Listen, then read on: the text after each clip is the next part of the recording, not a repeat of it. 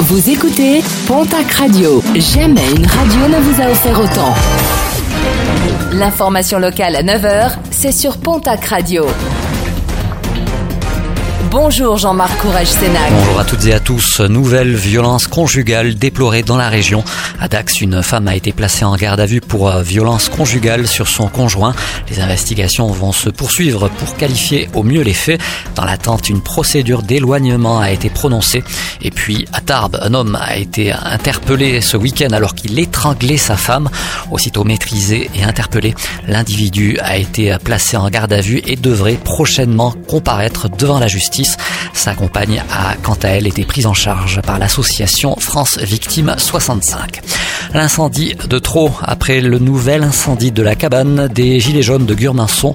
Le propriétaire du terrain où se dressait la frêle bâtisse a annoncé vouloir porter plainte si une intrusion de personnes était une nouvelle fois constatée et de joindre le geste à la parole avec la mise en place de trois blocs de béton devant le parking, une méthode dénoncée hier sur les réseaux sociaux par les Gilets jaunes.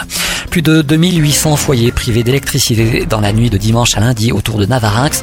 Le courant a toutefois été rapidement établi par les équipes d'Enedis mobilisées sur place. Enedis qui mène une enquête afin d'expliquer cette panne. Et toujours en ce qui concerne les lignes électriques, plusieurs d'entre elles vont faire l'objet d'une surveillance minutieuse dans les Landes. Pas moins de 800 km de lignes inspectées grâce à la mobilisation d'un hélicoptère.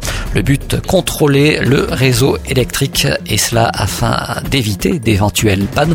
Une opération démarrée hier qui mobilise plusieurs équipes et une opération qui devrait s'achever en fin de semaine. Et puis le collectif des habitants et des commerçants de Pau ainsi que le au pied des arbres s'inquiète du devenir de plusieurs arbres du square Aragon. 17 grands liquides en barre menacés selon des rumeurs persistantes. Une lettre ouverte a été adressée à la mairie, aux élus chargés du dossier et de rappeler qu'il s'agit d'un défi majeur pour le changement climatique que de préserver tous ces arbres.